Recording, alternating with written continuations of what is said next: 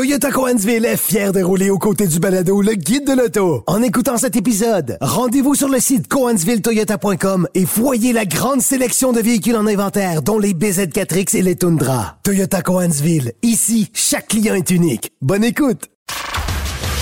Le guide de l'auto.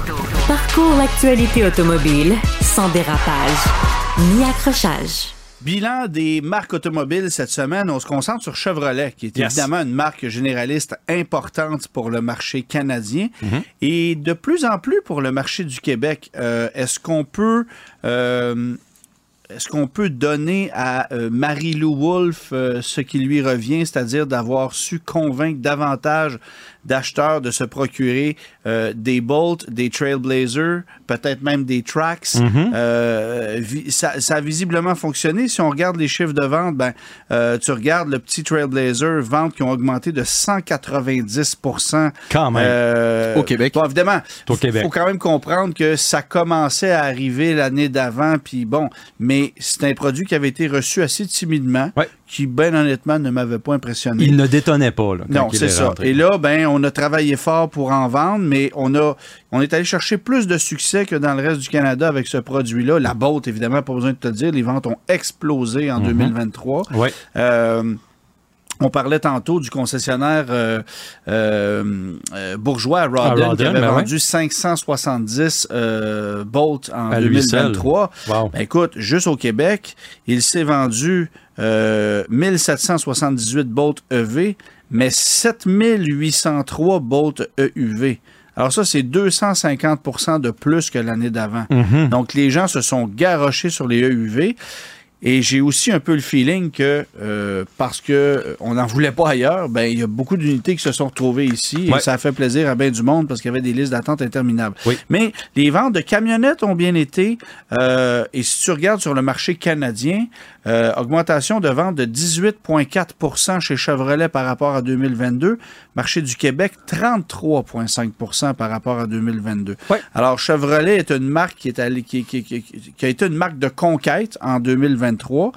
Euh, Puis du, du côté du euh, Silverado, puis même GMC, là, quand on les, là, on parle pas de GMC, mais la, la- la Sierra, quand on les Ouais. combine, on, on surpasse les ventes de, de- de- de la série F, là, c'est-à-dire En fait, au Québec. Au Québec, oui. Au Québec, oui. Avec Pauvre- 23 000 à peu près là, pour les deux, puis 20 600 là, du côté de la, de la série F. Donc, c'est- c'est c'est localisé, mais quand même assez impressionnant. Mais évidemment, Ford euh, va toujours arranger les chiffres à son avantage et va toujours dire que le- la série F de Ford est la plus vendue depuis des décennies sur le marché canadien. Et là-dessus, ils ont raison. Ouais. Mais lorsque tu regardes le marché nord-américain, ah ben là, ils sont plus là. Euh, c'est General Motors qui, euh, par plusieurs dizaines de milliers d'unités, dépasse les ventes de Ford en combinant Chevrolet GMC. Et les ventes nord-américaines, les augmentations de ventes nord-américaines sont grandement attribuables à GMC, qui est une marque qui marchait pas aux États-Unis par rapport à Chevrolet pendant longtemps, mais là qui prend du galon. Ouais. Évidemment que le nom Denali permet d'aller chercher beaucoup de clients là, chez GMC, mais si on revient sur le marché canadien, Chevrolet est une marque qui se débrouille très bien. Par contre, il commence à avoir du bois mort.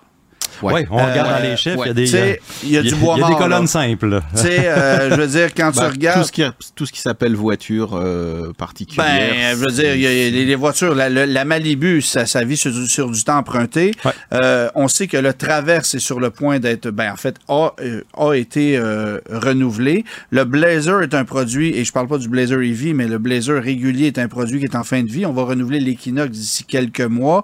Alors, il y a beaucoup, beaucoup de produits qui doivent être euh, euh, modernisés. Ouais. Et on peut imaginer que avec un Equinox de nouvelle génération nettement plus efficace, avec un, un- un Traverse qui serait compétitif finalement, avec un Blazer. le Blazer, en fait, c'est dans un segment qui est de moins en moins populaire, aussi drôle que ça puisse paraître. Ouais. Les intermédiaires à deux rangées de sièges à essence se vendent moins. Tu sais, si tu regardes le marché du Murano, du Edge, ce genre de produits-là, ça se vend un peu moins. Il y a l'Outback, là, qui est, qui est un peu seul sur son île, qui se défend encore bien, mais euh, les gens vont Mais c'est du- généralement vieillissant, là, les, les- les produits qui sont dans, dans ce segment-là. Oui, en plus, c'est ça. Puis ou on les renouvelle pas. Ouais. Donc, euh, donc c'est pas le plus gros enjeu pour Chevrolet. Bon, évidemment, on arrive avec l'électrique. Alors ça, ça vient compenser. Mais euh, on va avoir beaucoup de nouveaux produits qui vont arriver prochainement, mais plusieurs qui vont disparaître. Puis là, tu vas me dire que c'est pas des véhicules à volume, mais effectivement, la Malibu, la Camaro, ça s'en va. La Bolt s'en va. Euh, la Bolt, c'est du volume, là. C'est chez nous. Surtout Québec- chez nous, là, au Québec. Chez nous, au hein. Québec, ça fait mal. Et évidemment que les concessionnaires GM ont encore beaucoup de Bolt qui tardent à arriver, des 2023 qui vont débarquer dans les prochains mois, donc vont faire des chiffres, mais pas autant qu'en 2023, c'est certain. Alors, j'ai hâte de voir comment va se faire la transition, parce qu'il y a une, il y a une panoplie de nouveaux modèles qui vont débarquer, incluant des électriques cette année, mais il y en a une gang qui disparaissent aussi. Oui. Alors, Et Che- Chevrolet s'attendait à avoir, comme on disait tantôt, plus de véhicules électriques Oui. à ce date-ci en début 2024. effectivement. Là, il y a des problèmes, des arrêts de vente, etc. Donc, ça commence à écorcher là, un petit peu. Là, ils vont- La lancée, c'est bien, ça s'est bien passé en 2023. Mais là, comme tu dis, avec les produits qui s'en vont, il faut quelque chose qui les remplace. Ben, Ben, c'est évident qu'on va focuser sur l'équinoxe à essence, sur le traverse à essence, évidemment sur l'équinoxe électrique aussi, parce que ça, ça va arriver au printemps, puis c'est un produit extrêmement attendu. Oui. Mais euh, Chevrolet est une marque qui, je pense, est vouée à un bel avenir. faut juste que GM joue bien ses cartes et qu'on fasse pas trop d'erreurs, comme on l'a dit un peu plus tôt avec les électriques, que ça soit un peu fiable, s'il vous plaît. Euh, parce que sinon, écoute, euh, oui, il y a des voitures qui vont disparaître, comme ça a été le cas ailleurs. Euh, Puis c'est pas dit qu'on reviendra pas avec quelque chose. Je pense que la clientèle est peut-être un petit peu plus euh, euh, euh, réservée sur ce qu'elle veut se procurer. Fait que je pense que l'équinoxe à essence que j'ai pu apercevoir, c'est un produit qui franchement est réussi sur le plan esthétique. Mécaniquement, ça réinvente pas grand-chose, mais en même temps, la clientèle demande quoi dans ce segment-là? C'est ça De faut- rien réinventer, justement. On vend 55 000 CRV par année avec des 1.5 turbo. C'est ce que va proposer Chevrolet. Là. Ça. Donc, euh, on, on devrait, on sera pas bien dans le champ avec ce produit-là. Moi, je pense que euh, over, euh, over- je m'en dire overall, pardon l'anglicisme, mais euh, si tu regardes tout ça, on risque d'avoir des augmentations de vente encore l'année prochaine 2024. par rapport à des constructeurs qui oups, perdent un peu du marché. Là, je pense à Ford, je pense à Stellantis. Euh, la gamme Jeep, là, ça commence à vieillir. Puis euh, je connais pas grand. J'ai pas vu ça, moi, des concessionnaires où on se bat aux portes pour acheter des Escape. Là. Ça commence, euh, c'est pas Ouais. vilain, mais euh, c'est une compétition qui est très, très, très féroce. Puis Ford en subit les conséquences. Alors, Chevrolet, je pense que ça va bien aller. On va parler des véhicules qu'on a conduits. Yes. Euh, les embarcos sont levés, donc on peut en parler On peut dans en les parler, deux cas. absolument. Toi, tu arrives d'être allé essayer le Ram 2025. Ouais, RAM 1500 2025. ouais. Bon, retouche esthétique, premièrement, ça fait du bien parce qu'on parlait encore du nouveau RAM, mais il avait été lancé en 2019. Ouais. Puis il nous semblait nouveau parce qu'on a gardé le classique sur le marché pendant 138 ans. Ouais. Mais- Et la dernière année, c'est 2024 là, Ouais, pour le ça c'est ce qu'il classique. nous avait dit l'année passée aussi. Fait que, euh, on ne sait pas si c'est vrai. Mais, euh, mais d'abord, est-ce que la gamme RAM 1525 est plus large que la 2024 actuellement pour justement compenser le fait qu'on laisserait aller les modèles d'entrée de gamme qui sont des classiques? Ben, on a euh, les mêmes modèles, en fait, là, ça n'a pas changé. On a euh, le modèle sport, les méthodes, etc. Tungsten se rajoute, qui est la, le, le Sommet, modèle ouais. au sommet qui veut rivaliser euh, contre le GMC Denali Ultimate. On va en parler tantôt. Il vient avec une facture spécialement salée. Euh, par contre, oui, euh, c'est il y, a, y y un petit peu d'élargissement. Par contre, on veut également, tu sais, tu le sais, on a, on- oui, il y a eu des retouches esthétiques. On a changé le moteur, le MI, le gros moteur de la gamme, le MI prend sa retraite. On a changé par un 6 cylindres en ligne de 3 litres biturbo, biturbo compressé. Euh, des gros changements, c'est audacieux quand même. hein. On- quand on a lu cette nouvelle-là, on s'est dit, ouais, il y a beaucoup, beaucoup, beaucoup de fans de RAM qui qui ont fait Qui les sourcils là, par le pour, pour- le hein. MI. Et puis, ben, ben, moi, j'ai eu l'occasion d'essayer les deux versions de ce, euh, euh, de ce, de ce moteur-là, qui est de- nommé Hurricane.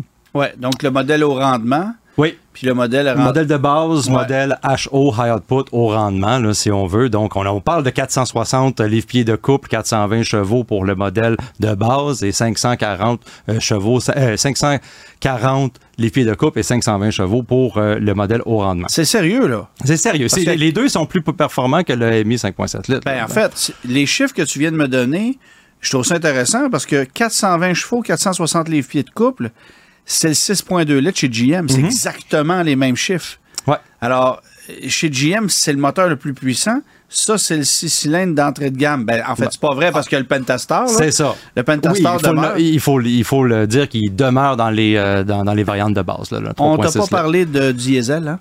Non, non, c'est pas quelque chose qui est bien populaire. euh, ça, on, ça, on a eu des J'ai pas levé la main pour demander la question, mais Tu sais, ouais, quand le pas- rappel d'un camion, c'est OK, mettez donc un filet la grille en avant, ça va tout régler. C'est parce que ça va pas bien. Oui, c'est vrai, je me rappelle Ben de oui, ça. c'est, c'est, euh, regardez des rames sur la route, quand vous voyez un filet sur la calandre en avant, c'est parce que c'est un éco-diesel, Ouais. c'est le rappel. Ouais. C'est, c'est laid, mais c'est le rappel. Ça fonctionne. Alors, c'est ça. Mais euh, donc, tu as conduit euh, les Rams, suspension, tout ça, c'est demeuré Ah, oui. essentiellement la même chose. Écoute, il y a eu des changements, euh, quelques changements là, au niveau du châssis, mais on garde la signature RAM, là, qui est le membre de euh, la famille ou un peu de- dans, de- dans ce segment-là qui est très confortable. Ouais. Une conduite qui est exemplaire là, avec le RAM. Ça, il n'y a, aucun changement pour ça. Euh, je veux parler du moteur parce que c'est probablement ça qu'on s'attend à parler le plus possible. Euh, la performance est là. Dans le Hurricane, c'est sans doute, c'est pas juste sur papier, mais l'expérience, elle est différente. On s'attend à moins de couples à bas régime. Puis c'est pas grand-chose sur papier. Là, je pense qu'il y a 500 révolutions, le 500 Ouais, ouais. RPM de différence pour le, le, le couple, mais la façon que le Ah, le, couple res- le ressenti est livré sûr, est complètement différent. C'est plus graduel. Hein? Fait que c'est sûr que moi j'ai trouvé que même quand le moteur roule au ralenti sur l'Idol, là, c'est, c'est beaucoup plus smooth avec le, le- c'est, c'est beaucoup plus doux Ouais. avec le Hurricane qu'avec le Mi. Euh, il faut mentionner ça, mais c'est moins tu sais, ra- pas rapide, ouais. mais juste moins rustre Ouais. qu'on avait comme expérience avec le Mi. Moins de son, évidemment. Le son est pas euh, euh, dé- désagréable, mais comme on s'entend avec des, des, des, des moteurs turbocompressés, c'est différent. Ben, Euh, c'est un moteur qu'on a pu essayer dans le Wagoneer, Grand Wagoneer Exactement. aussi. Puis, c'est- les, les symptômes étaient les mêmes. Là, Ouais, Tu sais, ouais, c'est un, petit délai. Moi, je trouve que la performance, c'est sublime après ce petit délai-là. Puis on gagne beaucoup avec ce moteur-là. Euh, Est-ce qu'on gagne sur la consommation? Je n'ai pas calculé euh, les, cette, ces, Mais ces ce qu'on nous dit chez RAM, c'est quoi? Une amélioration de quoi à peu près par rapport au MI? Rien. J'ai aucune donnée euh, sur, sur l'amélioration euh, en consommation fascinant. en ce moment. fait Parce qu'on va que- voir. C'est un moteur qui a 90 livres en moins que le MI. Mais j'ai demandé, bon, oui, il y, a, il y a une économie de poids, mais euh, pour le moteur seulement, oui, pour le moteur seulement. Donc, je pense que le RAM Ouais, a on- gagné. On a rajouté On a tellement rajouté de vaisselle que de plein de c'est ça. vaisselle que le, le- le camion ne sera jamais plus léger. Euh, par contre, oui, une expérience très bonne euh, au volant. Je trouve que le nerf de la guerre pour ce moteur-là, ça va être la fiabilité. Ben oui, qu'à la absolument. fin, ça va être ça. Absolument. Alors, c'est intéressant parce que ça ne laisse que General Motors avec des vieux moteurs V8 à culbuteur. Ouais. Tout le monde s'est modernisé. Et Ford propose encore un 5 litres pour ceux qui veulent l'avoir. Mais c'est pas ce qu'on vend. là. On vend du 3.5 EcoBoost puis du 2.7 EcoBoost chez Ford. Alors là, Ram se défait des V8. Toyota s'est défait des V8. Il n'y a que GM qui conserve des V8. Et c'est le plus vendu. Alors, Posez la On question, c'est y répondre. conclusions. Ben oui, c'est ça. exactement. Et Euh, toi, tu as essayé le Honda Prologue. oui, un produit authentiquement Honda, tellement authentiquement. On en a parlé tantôt, que, Ben comment authentique Écoute, que c'est. c'est- le, le titre de mon article, c'est 100%, pour- euh, euh, 100% électrique, 95% GM. Tu sais, c'est vraiment euh, un produit Chevrolet mur à mur avec un design extérieur Honda. Puis quand Ouais. je te dis Chevrolet mur à mur, c'est tu prends place à bord, tu reconnais les matériaux, la disposition, la planche de bord, euh, l'intégration Google built-in qu'on retrouve sur les Chevrolet récents. Euh, tu oublies tes clés dans le véhicule, tu fermes la porte, ça klaxonne comme un Chevrolet. Ah, dire, wow, ouais. Ça, te- tout- ça te fait faire un saut. Là, comme- tes Chevrolet, là, de bout à l'autre. C'est la même lunette arrière. On a quand même, même si le design est différent, il y a quand même certaines pièces de carrosserie qui sont demeurées, même si esthétiquement ça paraît pas. Tu sais, je veux dire, et il est assemblé à la même usine Oui. que le Chevrolet Blazer EV. Euh, c'est d'ailleurs le premier Honda, je pense, qui est fabriqué au Mexique. Euh, c'est un peu drôle à dire. Euh, je pense pas qu'il y a eu de, euh, de, de, de voiture Honda fabriquée au Mexique avant celui-là. Euh, et c'est un produit forcément uniquement offert sur le marché nord-américain, parce qu'évidemment, c'est un produit nord-américain. Oui. Euh, et ça se conduit exactement comme un Blazer EV. OK. Alors, autonomie qui est très correcte. Bon, évidemment, il y a trois versions. Euh, la version la plus chère, la Touring, euh, est éligible euh, ou admissible, devrais-je dire, à un seul crédit. Les deux autres, c'est les deux crédits. Alors, la dernière, la Touring, se vendra pas, surtout que tout ce que tu obtiens, c'est des roues de 22 pouces, des trous dans le cuir, puis euh, euh, quelques petits accessoires. Probablement de moins d'autonomie aussi pour. euh, Ben oui, puis tu perds une 20, 25, 27 km d'autonomie Ah, parce wow, que des roues de même. 21 pouces. Wow. Alors, c'est ça. C'est non négligeable. mais est-ce que Honda va en amener? Est-ce qu'on... La question, c'est d'une part, est-ce qu'on va avoir un produit fiable entre les mains et puis est-ce que ça va affecter la, la réputation de ceux qui se sont produ- procurés des Honda dans, les 20, 30, 40 dernières années? Deuxièmement, est-ce qu'on va en avoir en stock? Puis troisièmement, est-ce qu'on va être qualifié pour les entretenir? Parce que ça n'a rien d'un Honda. Ben non, c'est ça. Puis en, ce moment, il faut le rappeler que le Blazer EV est en arrêt de vente. Là. Fait que c'est Oui. c'est sûr que D'ailleurs, on n'a va- pas donné de date officielle de sortie. On attend de voir. Ah ouais. Alors, il y a ça aussi à considérer. Mais tu sais, moi, je regarde ce produit-là, puis ça me rappelle la Routan chez Volkswagen. Oh là.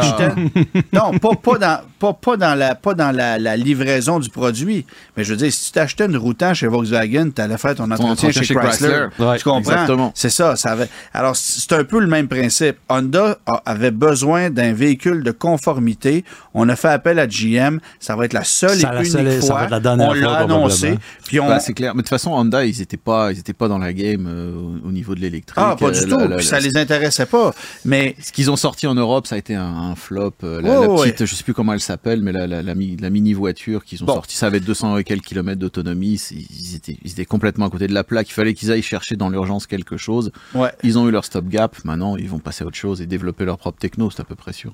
Alors, moi, j'ai juste hâte de, de voir si Honda va être sérieux, si on va en avoir, si on va avoir des versions d'entrée de milieu de gamme, pas juste des touring. Mm. Euh, et combien de temps on va, pardon, combien de temps on va garder ça sur le marché? Parce qu'évidemment, c'est un produit Chevrolet. Puis si tu compares les prix et l'équipement avec un Blazer EV, je te dis, t'es né à nez. Ouais. La, la seule distinction, c'est que chez nous, on n'a que des quatre roues motrices. Sur le marché américain, il y a des versions propulsées, euh, comme c'est le cas avec un Blazer EV. Alors, il y a des petites nuances de ce côté-là. Mais euh, bon, euh, ça va arriver quelque part à la fin du printemps. Ça commence à 59 990 plus les frais. Ça termine à 69 990 plus les frais. Euh, tu peux comme je le disais, 12 000 sur les deux proches- premiers véhicules qui sont admissibles, puis Ouais. 5 000 sur, le, sur la version Touring. Euh, mais c'est un Chevrolet, mur à mur, avec les qualités et les défauts du Blazer EV, tout Ouais. simplement. Alors, merci tout le monde d'avoir euh, été avec nous aujourd'hui. Euh, euh, on va être de retour la semaine prochaine avec notre collègue Gabriel Gélina, parce que toi, tu t'en vas te promener. Ouais, la Volkswagen ID4 euh, va oui, essayer c'est la ça. semaine prochaine. Que je vais être capable de me rapporter Pose des la questions. Pose des questions parce que il y en a plein les cours. Là. Alors, est-ce que cette- ce nouveau modèle va vraiment être plus là, C'est ouais, ça, tu sais, ouais. parce que là, euh, du 2,9% chez Volkswagen, ça faisait longtemps qu'on n'avait pas vu ça. Euh, J'attends des réponses. Parfait. Merci tout le monde d'avoir été là. À très bientôt. Merci. Bonne semaine à tous. Tous les épisodes du Guide de l'auto sont disponibles en podcast sur l'application et le site cube.ca.